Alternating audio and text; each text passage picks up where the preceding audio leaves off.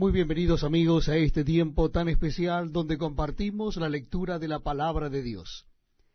Les invito a que busquen en sus Biblias o Nuevos Testamentos la primera carta de Juan, primera carta de Juan casi, casi al final de la Biblia. Ustedes van a encontrar antes de Judas y Apocalipsis la primera carta de Juan. Primera carta de Juan, capítulo primero. Dice así la palabra de Dios.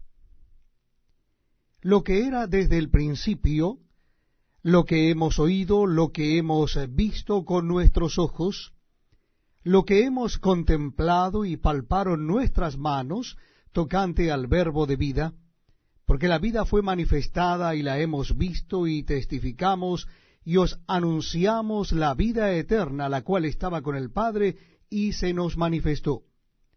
Lo que hemos visto y oído, eso os anunciamos, para que también vosotros tengáis eh, comunión con nosotros, y nuestra comunión verdaderamente es con el Padre y con su Hijo Jesucristo.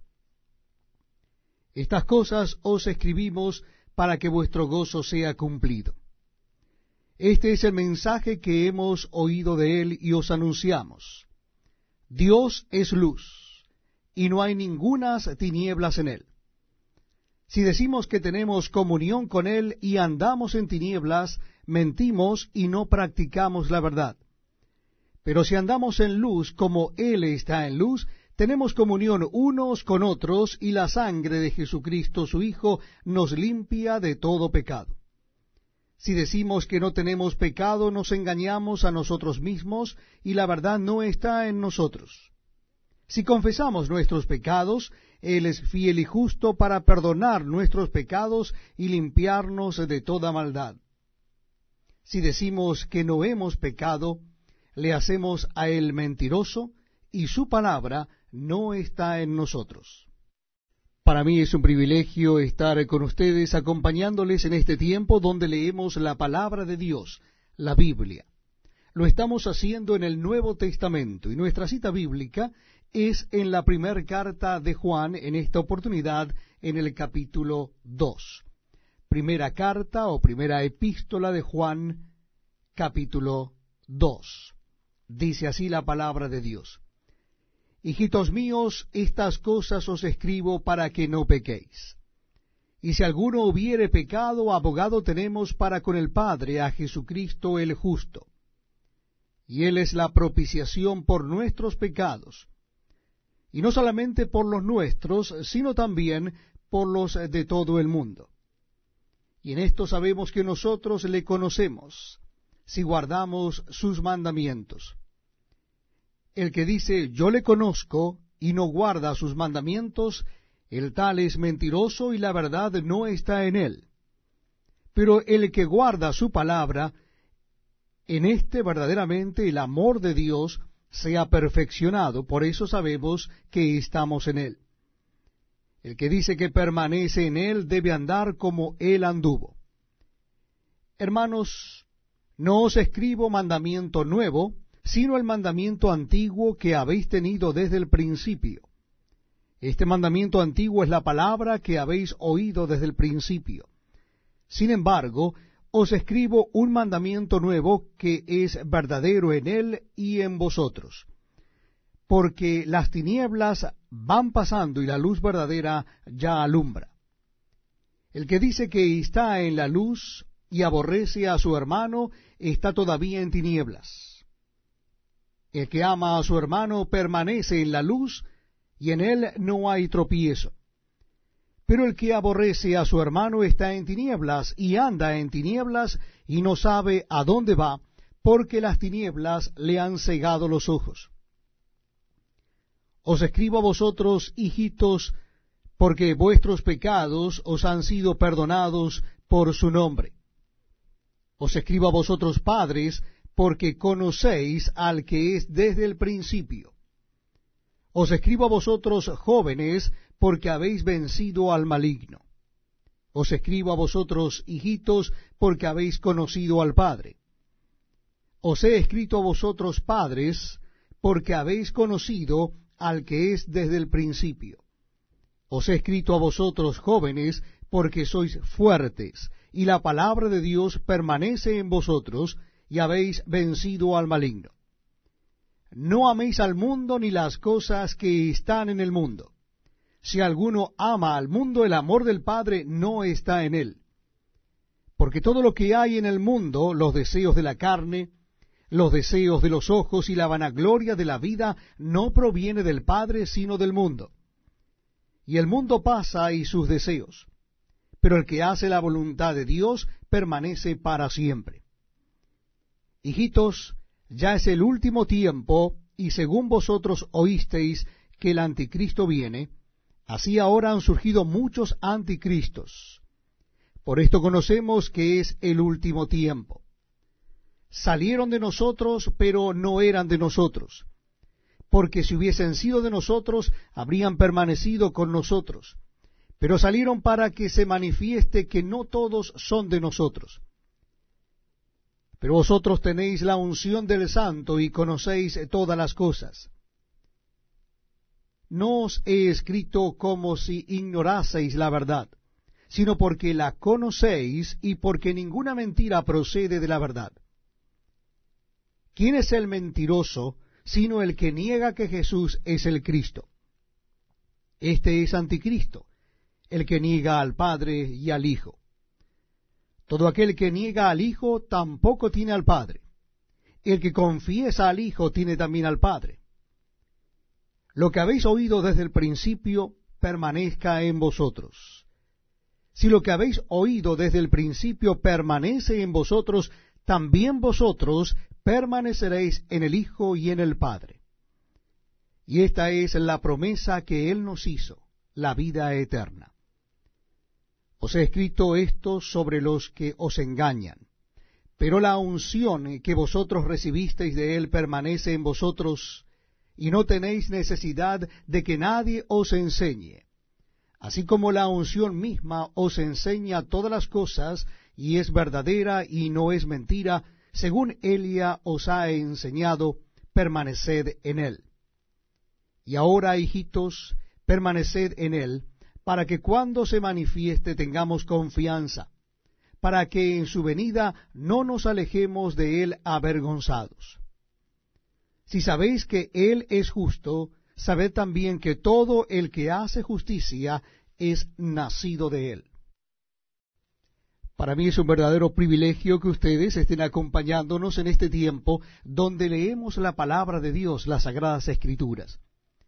Les invito a que busquen en sus Biblias el capítulo 3 de la primera carta del apóstol Juan. Primera carta de Juan en el Nuevo Testamento de la Biblia, capítulo 3. Casi al final de la Biblia, ustedes encontrarán las tres cartas, primera, segunda y tercera carta de Juan. Estamos leyendo la primera carta, capítulo 3. Dice así la palabra de Dios. Mirad cuál amor nos ha dado el Padre para que seamos llamados hijos de Dios. Por esto el mundo no nos conoce porque no le conoció a Él. Amados, ahora somos hijos de Dios y aún no se ha manifestado lo que hemos de ser pero sabemos que cuando Él se manifieste, seremos semejantes a Él, porque le veremos tal como Él es. Y todo aquel que tiene esta esperanza en Él se purifica a sí mismo, así como Él es puro. Todo aquel que comete pecado infringe también la ley, pues el pecado es infracción de la ley. Y sabéis que Él apareció para quitar nuestros pecados, y no hay pecado en él. Todo aquel que permanece en él no peca, todo aquel que peca no le ha visto ni le ha conocido. Hijitos, nadie os engañe, el que hace justicia es justo como él es justo. El que practica el pecado es del diablo, porque el diablo peca desde el principio. Para esto apareció el Hijo de Dios, para deshacer las obras del diablo. Todo aquel que es nacido de Dios no practica el pecado, porque la simiente de Dios permanece en él y no puede pecar porque es nacido de Dios. En esto se manifiestan los hijos de Dios y los hijos del diablo. Todo aquel que no hace justicia y que no ama a su hermano no es de Dios porque este es el mensaje que habéis oído desde el principio, que nos amemos unos a otros, no como Caín, que era del maligno y mató a su hermano. ¿Y por qué causa le mató? Porque sus obras eran malas y las de su hermano justas. Hermanos míos, no os extrañéis si el mundo os aborrece. Nosotros sabemos que hemos pasado de muerte a vida en que amamos a los hermanos. El que no ama a su hermano permanece en muerte. Todo aquel que aborrece a su hermano es homicida. Y sabéis que ningún homicida tiene vida eterna permanente en él. En esto hemos conocido el amor en que Él puso su vida por nosotros, no, también nosotros debemos poner nuestras vidas eh, por los hermanos. Pero el que tiene bienes de este mundo y ve a su hermano tener necesidad y cierra contra él su corazón, ¿cómo mora el amor de Dios en él? Hijitos míos, no amemos de palabra ni de lengua, sino de hecho y en verdad. Y en esto conocemos que somos de la verdad y aseguraremos nuestros corazones delante de Él. Pues si nuestro corazón nos reprende, mayor que nuestro corazón es Dios, y Él sabe todas las cosas. Amados, si nuestro corazón no nos reprende, confianza tenemos en Dios, y cualquiera cosa que pidiéremos la recibiremos de Él, porque guardamos sus mandamientos y hacemos las cosas que son agradables delante de Él. Y este es su mandamiento, que creamos en el nombre de su Hijo Jesucristo y nos amemos unos a otros como nos lo ha mandado. Y el que guarda sus mandamientos permanece en Dios y Dios en él. Y en esto sabemos que Él permanece en nosotros por el Espíritu que nos ha dado. Todos los días reservamos un espacio para compartir la palabra de Dios. Qué bueno que lo podamos hacer juntos. Qué bueno que podamos estar leyendo la Escritura y Dios hablándonos a través de ella y de su Santo Espíritu a nuestras mentes y a nuestros corazones. Les invito a que busquen en sus Nuevos Testamentos la primera carta de Juan. Primera carta del apóstol Juan, vamos a leer el capítulo 4. Capítulo 4 de la primera carta de Juan. Dice así la palabra de Dios. Amados, no creáis a todo espíritu, sino probad los espíritus si son de Dios, porque muchos falsos profetas han salido por el mundo en esto conocemos el Espíritu de Dios. Todo espíritu que confiesa que Jesucristo ha venido en carne es de Dios. Y todo espíritu que no confiesa que Jesucristo ha venido en carne no es de Dios. Y este es el espíritu del anticristo, el cual vosotros habéis oído que viene y que ahora ya está en el mundo.